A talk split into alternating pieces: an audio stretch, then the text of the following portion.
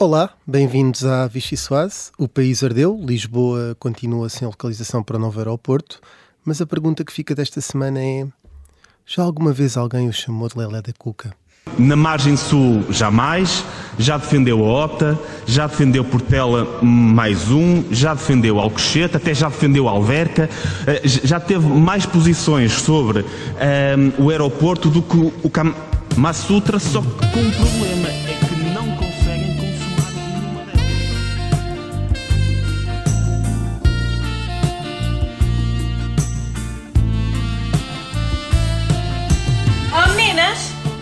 Hoje não temos direito à polícia, mas temos direito ao doutor Marcelo Rebelo de Souza. Aqui e encontrei esta loja. Especialistas em aberta. loiros. Estão a ver? Está a ver o que a gente faz pelo país? Nunca ninguém lhe chamou Lelé da Cuca? Não, Não? não, olha, por acaso não. me vale con mis buenas intenciones. No me vale con mis buenas acciones. Só não há incêndios se a mãozinha humana não provocar o incêndio. Portanto, aquilo que nós temos que fazer, que aquilo que cada um de nós pode fazer, é mesmo evitar o incêndio. Eso. Ora bem, ingovernável, ingovernável está o país, ou não? Vamos ver. O meu nome, Agora já disseste. o meu nome é Rui Pedro Antunes, sou editor de política do Observador e comigo tenho o repórter parlamentar, eh, tem direito a esta designação, Miguel Vitor Dias, e as jornalistas da secção de política Rita Tavares e Mariana Lima Cunha. Vai começar uh, Vichy Soase e vamos dar aqui uma mãozinha. Parece que há sempre uma mão amiga, uma mãozinha que faz. eh, Posso só fazer uma referência, Rui, que tu parecias estas senhoras do vídeo do Marcelo há bocadinho. Estavas aqui a falar de poliéster por causa da, da acusação Sim, dos senhor. secretários de Estado e das golas. E estavas aqui a falar de poliéster, parecias as senhoras a vender na loja online com o É Marcelo. verdade. Pode ser que ele ainda te visite. Nós não temos aqui a polícia, mas temos eh, outras coisas. Ehm, ora bem, sopa a ferver é a minha primeira sugestão e vou no ar. Quem é que pediu? Sopa a ferver? Quem é que levanta a mão? Não temos vídeo, pode levantar a mão à vontade. Até podem Podemos estar fazer. todos de mãos no ar neste momento. Estamos todos. Dá a vez, Rui Pedro, dá a vez. Quem é Ah, esse? Anda, Mariana, vai. Posso avançar? Estás à minha esquerda. Hum, pronto, é assim, sou para a ferver, não- vou tentar evitar muitos eh, trocadilhos que possam ser eh, de mau gosto nesta altura, mas obviamente remete-nos para a situação do país neste momento, para os incêndios. Hum, e, e eu diria que também a ferver também estava o governo, pelo menos até eh, ter começado esta, o governo e o PS, na verdade, até ter começado hum, esta época de incêndios, e isto eu digo porque nós já tínhamos escrito sobre isso. Hum, eh, o, o PS estava um bocadinho nervoso com hum, uma aparente descoordenação do governo, com a sucessão de crises dentro do governo, em assuntos que envolvem o governo. Hum, tínhamos, obviamente, o caso de Pedro Nuno Santos muito, muito fresco e as posições do, do Kama Sutra, como recordava ali na intro, eh, foi o Carlos Guimarães Pinto, não foi? Foi, na, foi. na audição parlamentar de Pedro Nuno Santos. E, portanto, havia todo esse. hum, eh, enfim, uma sucessão de, de confusões e de, e de crises no governo.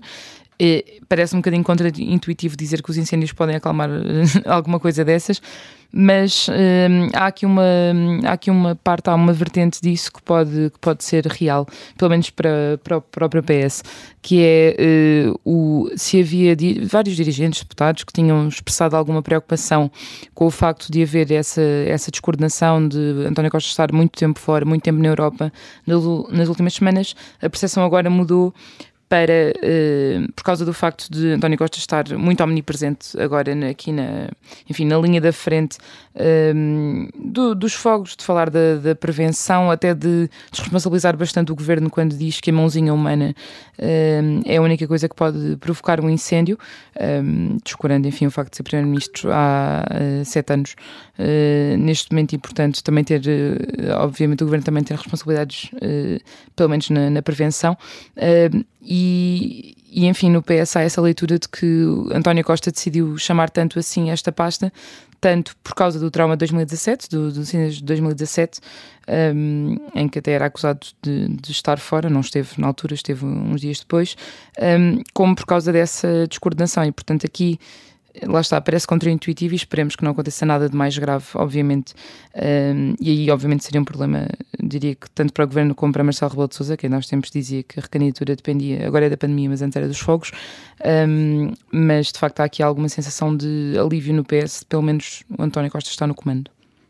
Rita Tavares, a tua sopa a ferver. Uh, é mesmo, acho que é incontornável. Uh, eu, eu olhei aqui para outra frente, é porque Mariana já explorou esta e muito e bem, como se disse esta Ora semana bem. sobre quase todos os políticos desta semana fez isto e bem.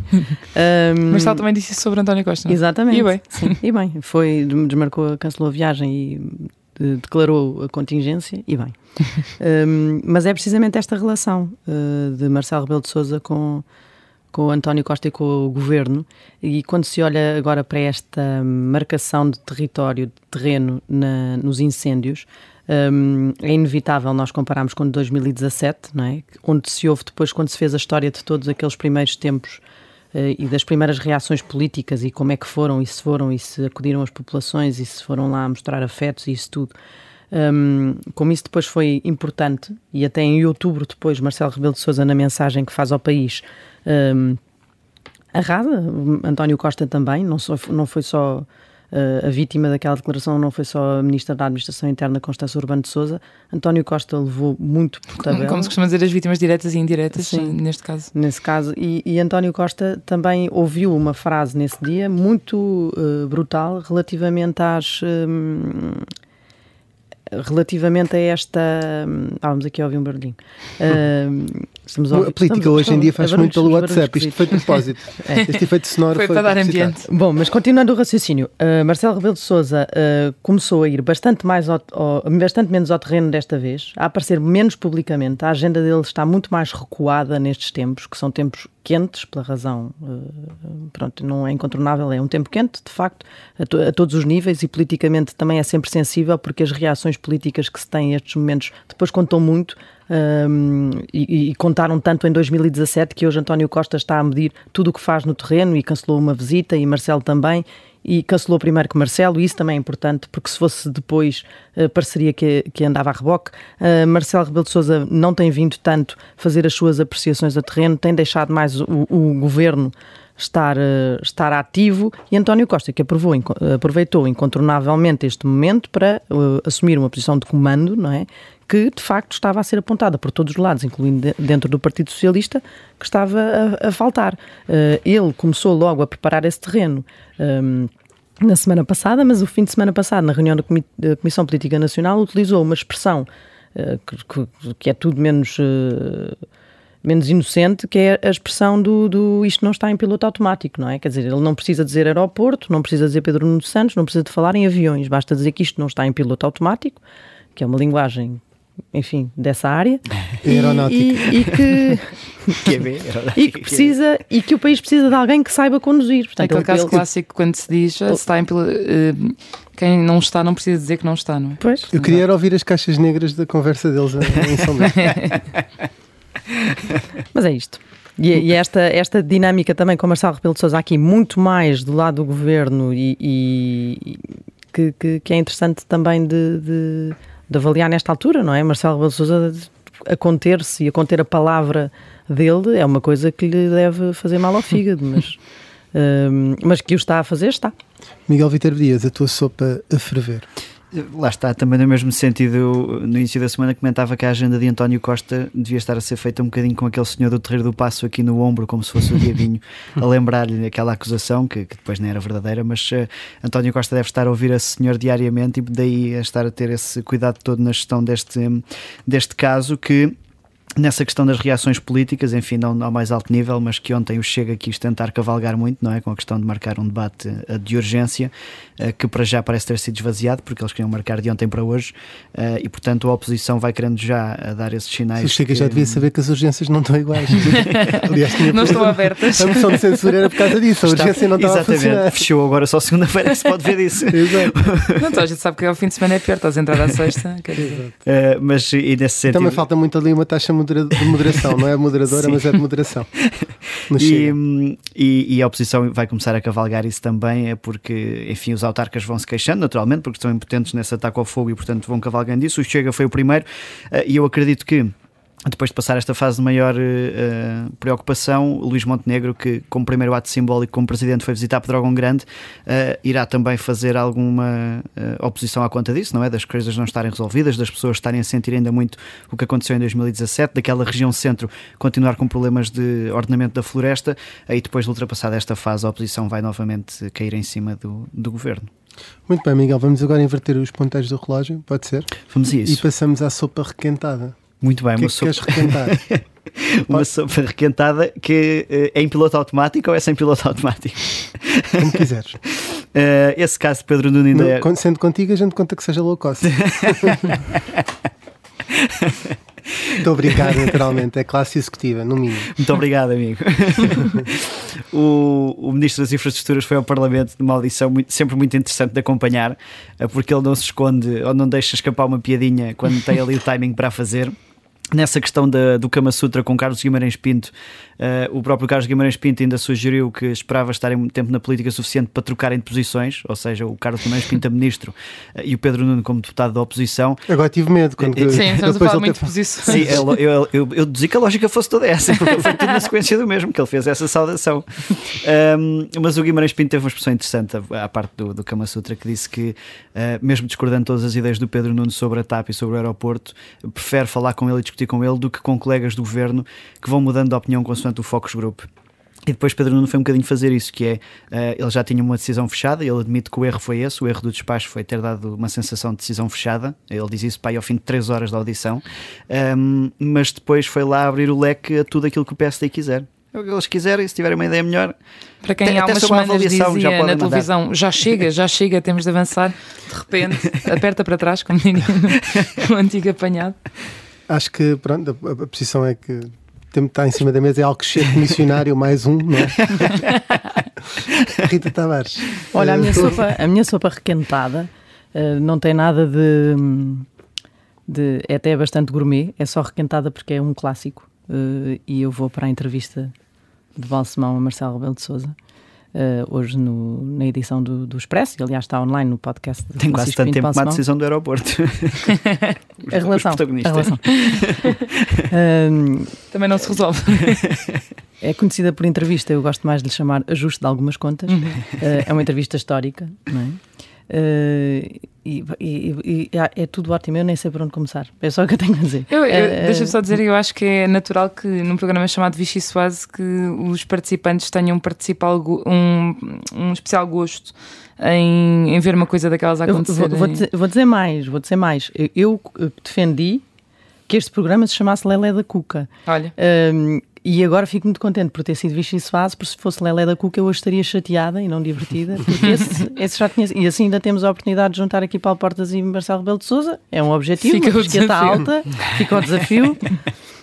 acho, que, acho que vamos abraçá-lo com, com amor e carinho, com okay. tem que ser feito, não é? Acho que é, a partir de agora.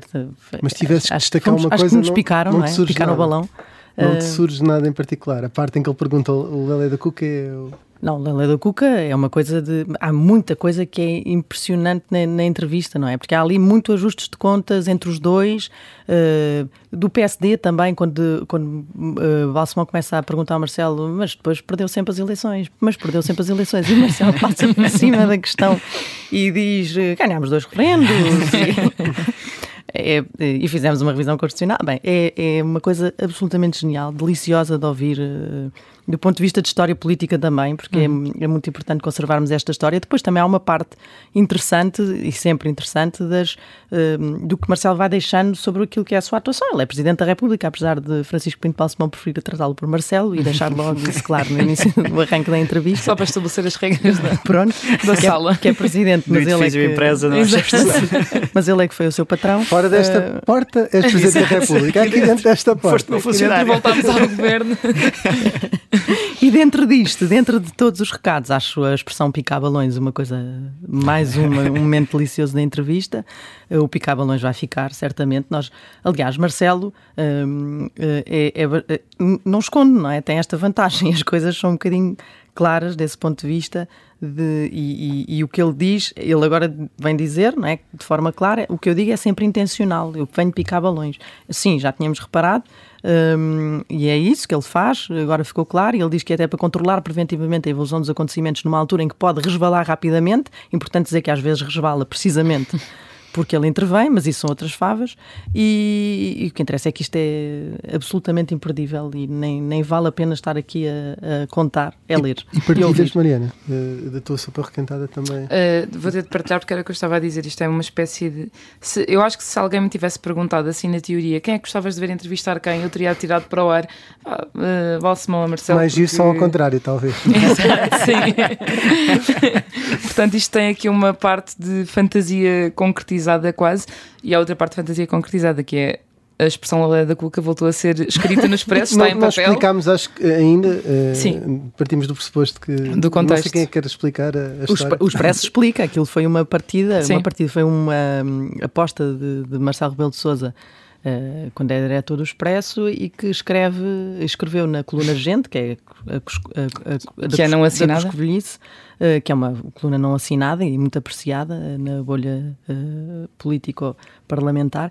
E, e, e, de repente Marcelo aposta, acho que foi com a Margarida Salema. Não sei com quem é que, com quem é que foi ele, a aposta, pelo menos, mas... ele contou isso outra vez agora. agora não, desculpem. A gente desta semana conta outra uhum. vez isto, eu já não estou a ter a coisa presente, mas a gente esta semana conta, recupera esse episódio para enquadrar a questão do Lelé da Cuca. E, e aquilo foi basicamente um desafio que Balsemão, que, Balsemão, que Marcelo, uh, a que lançaram a Marcelo, que ele escreveria no meio da coluna um, que Balsemão é Lelé da Cuca. E ele fica meio e, atrapalhado na resposta. E escreveu, fica, fica. escreveu que o patrão é Lelé da Cuca e agora Balsemão fez uma coisa nesta entrevista que foi perguntar a Marcelo se na rua, que, se ele, quando é abordado, também há pessoas que o ofendem com coisas mais. dizer ao com coisas oh, mais... deixa lá isso, já foi há tanto tempo. com coisas mais meigas, como Lelé da Cuca. Se aquilo fosse um é crime, já tinha, já tinha já escrito. A pergunta é genial, desculpem, é uma só, pergunta genial. Só dizer mais uma coisa, e lá está, eu estou fascinada com, com o acontecimento, mas depois indo só muito rapidamente ao conteúdo, há ali coisas que são de facto uh, só Marcelo. Uh, a parte, por exemplo, em que Marcelo está a comentar a atualidade política uh, nacional Uh, e não só não se coíbe de comentar coisa nenhuma, como ainda questionado sobre o PSD e sobre Luís Montenegro diz uh, que, enfim, que não, não vai comentar a vida partidária, logicamente, não é um Presidente da República, não faz isso, passando imediatamente para comentar pormenorizadamente o que é que acha, mas a direção nova... Mas, mas há, uh, sim, mas há coisas muito interessantes, por exemplo, a questão dele com os movimentos inorgânicos, sim, isso é sim, é uma questão sim, muito importante, e ele dizer mesmo, a questão não é eles terem maioria absoluta no Parlamento onde se fazem as leis, a questão é aplicar as leis a pessoas que estão profundamente insatisfeitas e nas ruas a manifestarem-se. E, e isto aqui é o capítulo seguinte que Marcelo já está a prever que seja assim e onde ele já diz que vai ter um papel preponderante outra vez. Portanto, isto é completamente, do ponto de vista, não é só aqui engraçadíssimo, do ponto de vista político, Sim, é a política atual é muito relevante. E é assim, porque é sempre uma, uma entrevista ao Presidente da República e por um antigo Primeiro-Ministro, que enfim tem uma história muito longa aos dois. Connosco temos o antigo líder da bancada do PS Açores e atual Vice-Presidente da bancada parlamentar do PS, Francisco César, bem-vindo. Olá, boa tarde, obrigado pelo convite. A nossa entrevista, enfim, o modelo não é muito longo e, portanto, vamos aqui já encurtar perguntas de circunstância. É muito próximo de Pedro Nuno Santos e, conhecendo-o como conhece, eh, ele avançaria com esta decisão eh, do aeroporto, como aconteceu, seu conhecimento prévio do seu superior, neste caso é o Primeiro-Ministro? É uma boa pergunta, mas que eu não, não lhe posso responder. Sou amigo do Pedro Nuno Santos há muitos anos, mas há matérias que são, digamos, do foro do Primeiro-Ministro e do uh, Ministro Pedro Nuno Santos.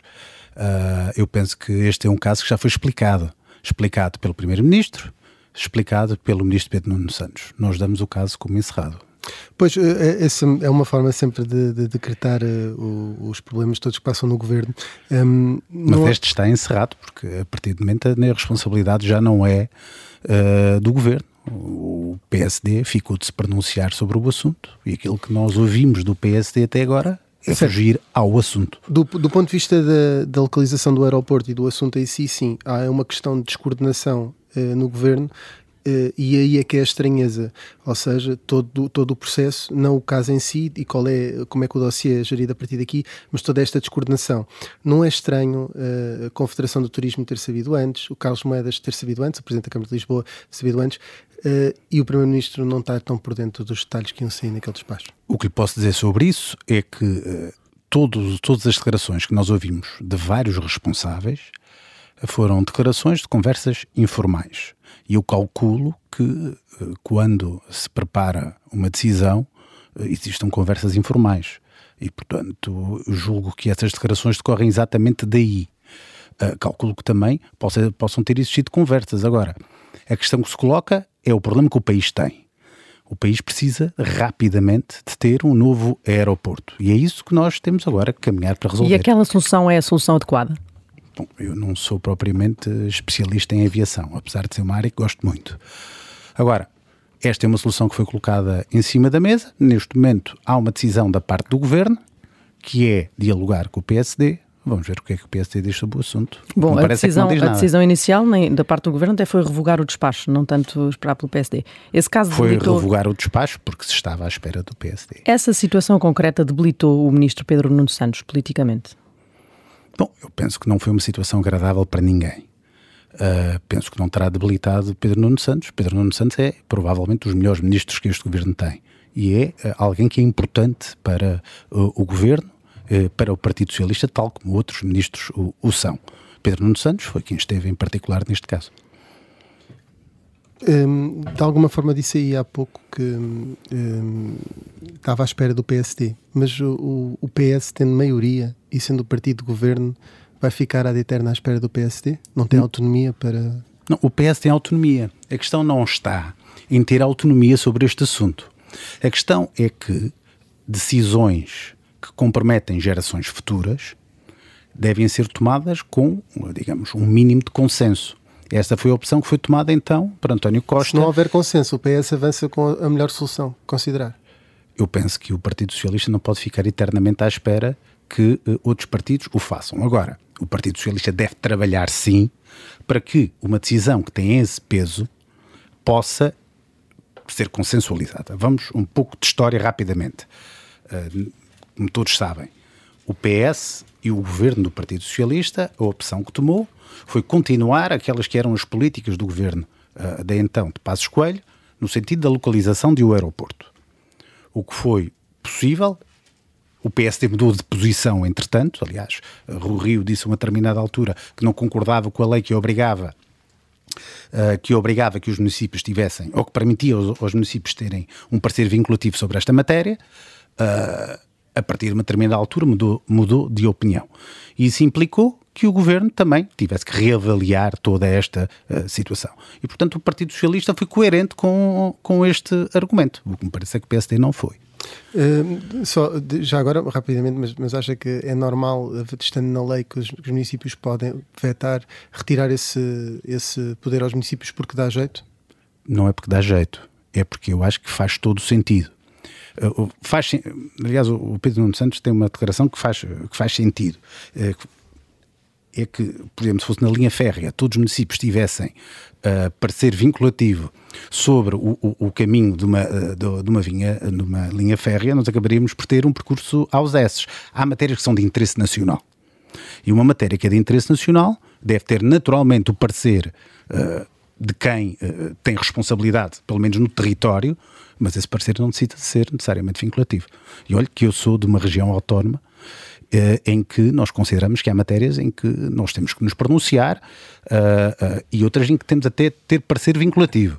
Agora, há áreas que dizem respeito ao todo nacional e em que nós não podemos ficar sujeitos apenas porque um município decide vetar essa Se situação. Se de repente o Governo da República for fazer alguma imposição ao Governo Regional dos Açores, se calhar a sua opinião não vai ser a mesma. Não, a minha opinião até é coerente. Eu posso lhe dar o exemplo da Lei do Mar.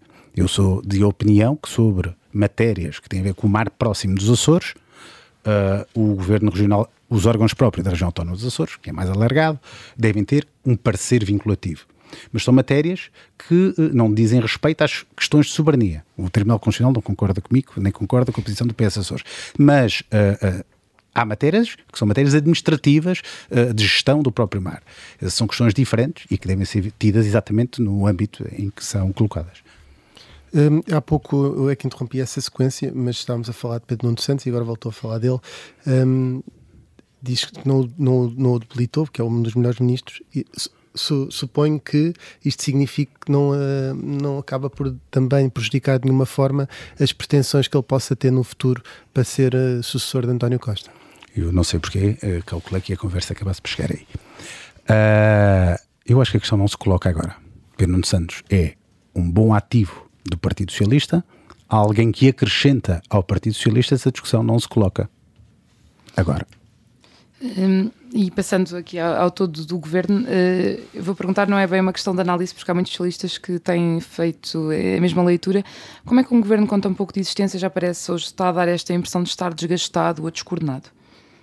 Bom, isso é uma interpretação que, que eu não dizer, faço. que partiram é muitos colegas É uma partido. interpretação que eu não faço. Mas há algo que deve ser dito e redito, a meu ver, que é, o governo do Partido Socialista está em modo de emergência há sensivelmente 3, 4 anos. 3 anos, para ser mais concreto. O, partido, o governo do Partido Socialista teve que gerir eh, a pandemia, teve que gerir as consequências que eh, são provenientes eh, do pós-pandemia, Uh, nomeadamente perdemos ao nível das cadeias logísticas, que já começaram a ter efeitos ao nível da inflação, e quando finalmente temos algum tempo para colocar um conjunto de políticas que são fundamentais uh, e reformas que são fundamentais em marcha, coloca-se a guerra uh, da Ucrânia. E, portanto, não se trata tanto de um governo que possa estar cansado, mas sim de um governo que tem a atender sucessivamente a emergências Mas que são são tudo colocadas. fatores externos, não coloca também culpas no governo. Exemplo, este caso, Pedro Nuno Santos, é, Bom, enfim, é ver uma exclusivamente do. Eu acho que ninguém, em, em boa verdade, ninguém pode dizer que um governo eh, está isento de erros. Este governo eh, pode, num ou noutro caso, apresentar falhas da forma como, como, como estão a executar as suas políticas. Podem ser mais lentas, podem, eh, podem num determinado momento, não ser as mais corretas. Agora, eh, no cômputo global, algo que nós podemos dizer. A pandemia foi ultrapassada com relativo sucesso, porque não há sucesso quando se tem uma pandemia. A, a, a dívida decresceu, o país está a crescer acima da média europeia, as contas públicas estão equilibradas. Bom, isso parece-me pelo menos um sinal Mas, mas de neste sucesso. arranque, neste arranque, nestes primeiros 100 dias que fizeram, fez agora na semana passada, Mas o Rita Tavares, fa- falhou a coordenação. Eu não sei se falhou a coordenação. Houve que eu- falta de liderança política. acha que houve falta de liderança política. Nós temos um primeiro-ministro neste momento que está a liderar e bem uh, o combate aos focos, a cumprir exatamente aquelas que neste momento, mas nestes primeiros 100 dias, eh, houve esse sentimento?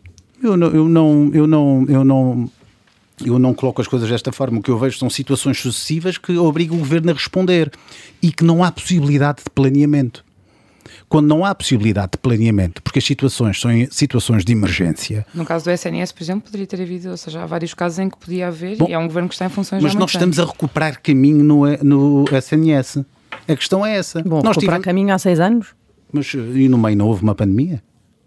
Eh, Em que nos obrigou a colocar todos os meios que tínhamos disponíveis para responder à emergência que estava colocada? Bom, o Mas a serviço- pandemia mas a- acabou e há Tá problemas bem, mas, mas isto não funciona como nos, um interruptor. nos serviços de urgência. Não é? O governo não está numa fase de fisioterapia política. O governo está numa fase em que tem, primeiro, teve que atender um conjunto de casos urgentes e depois nós não ligamos o interruptor e de um momento para o outro, bom, a pandemia acabou e agora nós começamos a, a- a- a- a resolver todas as consultas que estavam em atraso, todas as operações que, que eram necessárias ser realizadas. Bom, eu acho que muito, eh, muitos bons resultados estamos a ter face à circunstância. É verdade que nos dizem há problemas de gestão no Serviço Nacional de Saúde. Há problemas de gestão no Serviço Nacional de Saúde. Por isso é que nós olhamos para hospitais, eh, eh, por exemplo, alguns do norte do país, que não têm os mesmos problemas que têm outros no, no- no centro ou, ou no, no sul do país. Eh, há problemas de gestão. Há problemas da coordenação. E a lei de nova lei de bases de saúde tem como objetivo também resolver alguns destes problemas. Há, e o Serviço Nacional de Saúde não funciona como uma empresa. É um serviço que, quanto mais nós injetamos, quer do ponto de vista financeiro, quer do ponto de vista dos recursos humanos, mais consome. Isso é natural. Quantos mais, quantos mais consultas forem realizadas, mais atos consecutivos são necessários depois providenciar aos utentes. Se não funciona como uma empresa, querer colocar um CEO eh, indica um bocadinho isso, só o SNS. Não, não é um CEO, é um coordenador. Chamem- Podem chamar-lhe isso, mas é um coordenador, exatamente, do- do- de uma unidade que tem como objetivo centralizar eh, os recursos uh, e, e, canalizar aqueles que são, aquelas que são os meios disponíveis da, do Serviço Nacional de Saúde. Já, já aqui falou dessa expectativa sobre o novo PSD, uh, o Partido Socialista tem mais motivos para estar preocupado com este PSD de Luís Montenegro, como é que tem lido esses primeiros sinais desta liderança? Uh, vou-lhe responder de duas formas. o Partido Socialista tem que, em primeiro lugar, se preocupar consigo e preocupar com a governação porque há muito ainda para fazer e uh, o problema da inflação não é um problema uh, de, de, pequena importância. Mas também tem que se preocupar com a concorrência. Sim, e trabalhar com eles, que é fundamental. Uh, no caso do PSD, nós neste momento, tivemos, até agora, tivemos um Partido Social Democrata ausente, ausente do debate político. Basta ver uh, alguns dos debates parlamentares que tivemos. Um PSD muito preocupado com a sua concorrência, não diria necessariamente à direita, uh, mas com a iniciativa liberal e com o próprio, uh, com o próprio Chega. Agora, nós não temos muitos sinais de Luís Montenegro. pouco ainda conhecemos sobre quais são as suas pretensões. Aquilo que nos pareceu é que a sua primeira preocupação foi um pouco recuperar o pacismo, uh, recaustá-lo e tentá-lo apresentá-lo com uma, com, uma, com uma versão benigna desse tempo. Não nos parece muito bom sinal, não é algo que, e não é algo que nos deixe propriamente Partilha então com o que disse Carlos César no, no fim do, do, do Congresso do PSD. Sobre esta matéria concordamos. O PS tem dito que concorda com a necessidade de haver mais debates e mais escrutínio parlamentar. A proposta dos debates mensais não é curtinha. Porquê é que não consensualizaram isto com o PSD, por exemplo? Qual das posições do PSD? O PSD tem uma proposta sobre. Tem agora, mas teve outra no sentido de acabar com os debates quinzenais. Mas houve até um tempo de espera, um acordo para haver um tempo de espera para o novo líder Sim, do PSD se, uh, assumir funções. E, e, aqui o que é um facto é que não acordaram posição sobre, sobre foi, esta matéria. Porque não é fácil perceber aquilo que o PSD quer. O que nós tentamos encontrar. Não, algo... Bom, o projeto é diferente do vosso, não é? e acabou por ser. Uh, eu acho que uh, o objetivo aqui é nós termos um equilíbrio entre aquilo que deve ser o escrutínio que o governo está sujeito, ou seja, prestar contas ao Parlamento, e a sua uh, ação executiva. o que foi encontrado é um mecanismo que permite, por um lado, ter o Primeiro-Ministro mais vezes no Parlamento por outro lado, também ter membros do governo mais vezes uh, no Parlamento, ou seja, haver debates particulares com o ministro, o que me parece uma solução mais equilibrada. Para além disso, eu tenho uma experiência parlamentar neste Parlamento recente. Eu posso dar exemplos. Há ministros que passam semanas no Parlamento. Por exemplo, a Ministra do Trabalho, na semana que passou, teve terça, quarta, quinta e sexta em escrutínio permanente no, no, no, no Parlamento. Eu não acho que haja uh, dificuldade ou haja diminuição do escrutínio. Quando temos uma maioria absoluta, eu penso que é importante que o, que o governo esteja mais presente. Mais presente não quer dizer necessariamente nós termos um debate específico com o Primeiro-Ministro. Nós sabemos que, este que, que o excesso de debates aliás, era essa a opinião que na altura muitos tinham, uh, poderia criar uma animosidade das vezes, entre os protagonistas, que não é minimamente desejável. Agora, com isto não quer dizer que se diminua o escrutínio político. Eu acho que até deve aumentar, como aliás vai acabar por aumentar. A oposição inteira a pedir mais debates, isto não pode dar um mau sinal sobre a maioria absoluta? Bom, eu acho que nós temos. Os partidos chamavam o rolo compressor da maioria absoluta. O rolo compressor da maioria absoluta, mas o Partido Socialista, uh, o Partido Socialista aprovou no último orçamento várias propostas uh, de praticamente todos os partidos políticos. Uh, e. Em alguns casos, uma ou duas uh, dos antigos parceiros, por exemplo. Sim, mas e não só. Algumas também do PSD. Uh, agora, o que, o que não me parece nessa matéria é que o Partido Socialista teve um resultado eleitoral. E esse resultado eleitoral foi dado com um determinado objetivo: garantir a estabilidade política. E o Partido Socialista o que deve fazer é exatamente utilizar estes, eh, este, digamos, a maioria que tem. Se concordarem, mandam todos. Se não concordarem, manda a maioria. Mas eu, eh, o processo legislativo não funciona assim. Eu, eu, eu, estou em várias comissões, são dezenas as vezes em que nós nos entendemos com praticamente todos os partidos. Por exemplo, na Comissão de Defesa Nacional há posições que, que, são consensualizadas, na Comissão de Trabalho também, à esquerda e à direita, na Comissão uh, de Negócios Estrangeiros também, e, portanto, o trabalho parlamentar tem muito mais do que isso. Além disso, no próprio uh, orçamento, aquilo que se verificou é que não só tivemos os votos do Partido Socialista, como inclusive tivemos abstenções de outros partidos, inclusive de alguns deputados do Partido Social Democrata. O que me parece um bom sinal quando se tem maioria absoluta. Mas está mais confortável com, uh, neste momento, uh, os acordos principais serem com o PS do que propriamente o modelo de geringonça? Eu... E desdobra a pergunta para dizer se, se esta posição do, do PCP relativamente à eu... Ucrânia in, invalida acordos futuros desse género. Eu penso que não. Uh, a posição do, PS, do PCP sobre a Ucrânia é incompreensível. eu, bom, mas é a posição que tem. A do Bloco de Esquerda é, não só uh, é um pouco híbrida. Às vezes é a favor, outras vezes é contra, mas penso que no cômputo global tem uh, condenado o regime russo. O regime russo. Uh, eu penso que as matérias devem ser discutidas política a política. Se houver matérias em que nós concordamos, devemos votar. Se, se outras matérias, não.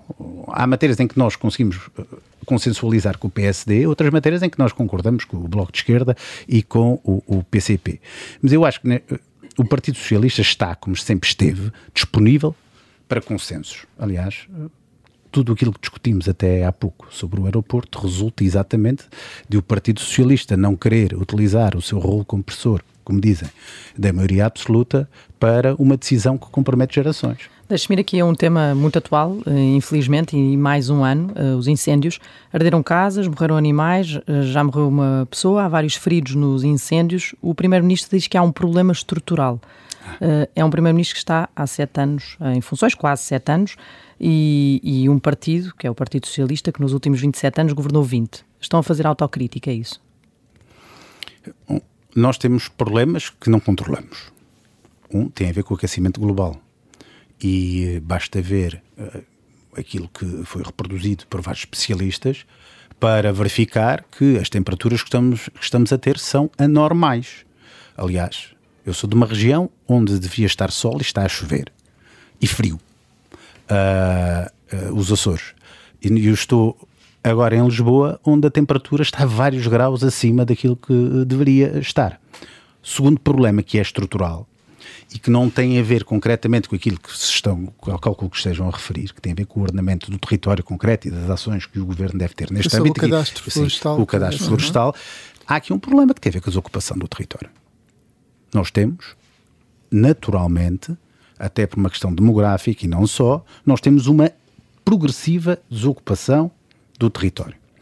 Uh, mas há muitos terrenos que não há, não se conseguem saber os proprietários, ou porque já não há registro, chegamos na questão do cadastro, e há uma lei recente que permite fazer este registro, mas é algo que demora. É, então, quando nós vamos ao minifúndio do norte do país, é dificílimo. Aliás, alguém dizia ontem com, com, com, com propriedade que uh, porque é que no sul uh, e no Alentejo há poucos fogos não tem a ver só com a sua mancha florestal. Tem a ver com o facto da propriedade no Alentejo ser maior, eh, eh, elas, portanto, está menos dividida, nós sabemos quem são os donos e o ordenamento que é necessário fazer o território ser mais fácil. Se a Rita Tavares coloca a pergunta num sentido que eu percebo, estão há tanto tempo no poder, porque é que não, ainda não conseguiram resolver? Porque não é fácil resolver este problema, é um, é um problema que demorará gerações. Agora... E no entretanto? No entretanto, no entretanto, em primeiro lugar, é preciso continuar a fazer o que estávamos a fazer. Reforçar se for necessário. O que provavelmente até é. Segundo, ter os meios disponíveis para imediatamente combater. E há estatísticas que me parecem importantes uh, e que ontem foram adiantadas. Apenas 3% dos fogos, ou da origem dos fogos, são causas naturais. Uh, ah, 60% são provenientes de mau uso do fogo ou seja, pessoas que fazem queimadas, utilização de máquinas agrícolas. E depois há um valor que calculo que esteja entre os 13% e os 16%, que são mão criminosa. Muito e, bem. portanto, então, estas, são as, estas são as razões. Isto quer dizer que uh, estejas tudo a correr bem. Bom, haverá falhas, naturalmente, uh, uh, num ou noutro local, porque estamos a falar, estamos a utilizar meios humanos, estamos a, a, a, a falar de um uh, uh, de um processo que não é fácil e que demorará décadas a resolver. E Francisco César, um, um, apelava agora um pouco à sua capacidade de síntese. Que é um pouco difícil no meu caso. É, não, não, não, não, vai ser. Uh, as, as perguntas são bastante diretas. O Chega já ameaçou retirar o apoio ao PSD nos Açores. Uh, o PS está disponível para assumir o governo nos Açores sem ir novamente a votos? Bom, eu penso que a questão se colocará assim. Em primeiro lugar, o Sr. Representante da República terá que se pronunciar sobre o assunto. Se isso acontecesse, o Bom, melhor era convocar eleições? Bom, eu acho que o mais provável, é, aliás, acho que seria o mais recomendável. O Partido Socialista é a força mais votada nos Açores. Teria essa legitimidade, mas mesmo assim. Teria essa legitimidade. Que... Agora, seria, se fosse possível encontrar um, um apoio parlamentar uh, uh, coerente uh, e permanente, isso deveria ser equacionado, mas eu acho que o, o que seria mais provável e aquilo que seria mais desejável, no meu ponto de vista, era que o, uh, houve, existissem eleições. Com Vasco Cordeiro a candidato? Naturalmente. Eu, Francisco, não admitiria ser, caso o Vasco não. Cordeiro? Acho que foi concludente sobre Muito bem, mesmo para terminar, uma última questão que certamente já espero e devem fazer algumas vezes. Ser filho do presidente do PS limita ou é uma vantagem na carreira política? Esta é talvez das perguntas que me foram mais vezes colocadas. E a resposta não é simples. É uma vantagem porque eu tenho orgulho no pai que tenho e da educação que me deu, meu pai e, e da minha mãe. Uh, e que me permitiu parte do que eu sou hoje, do ponto de vista da minha formação uh, e dos meus valores, serem provenientes daí.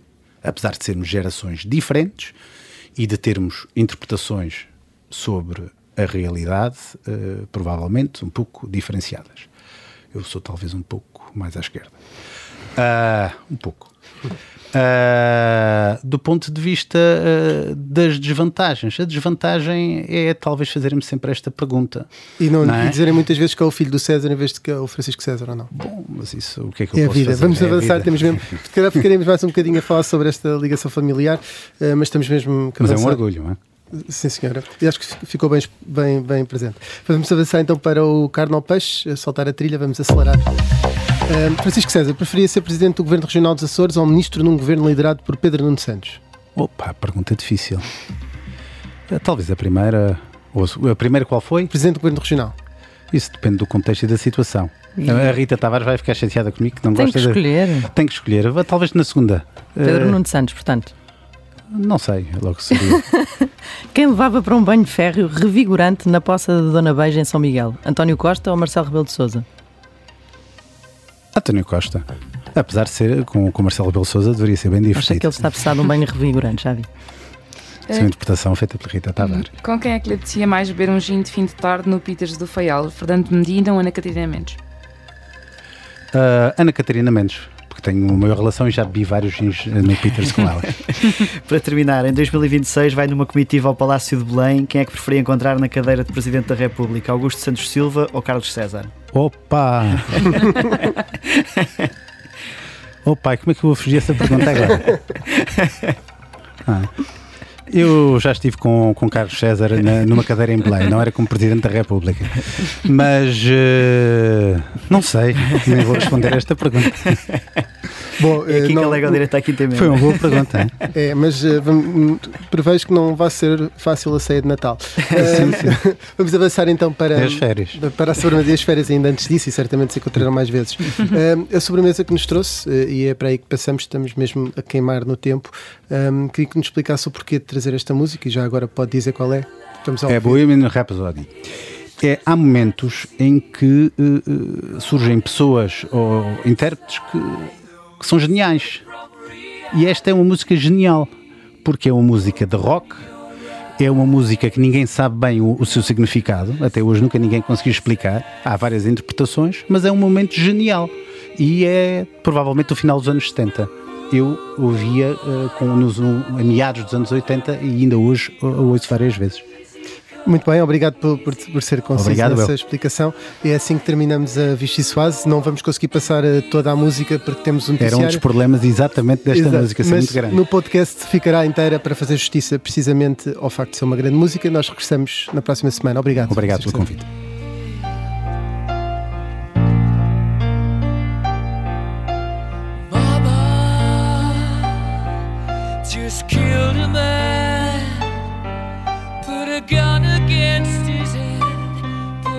triggered now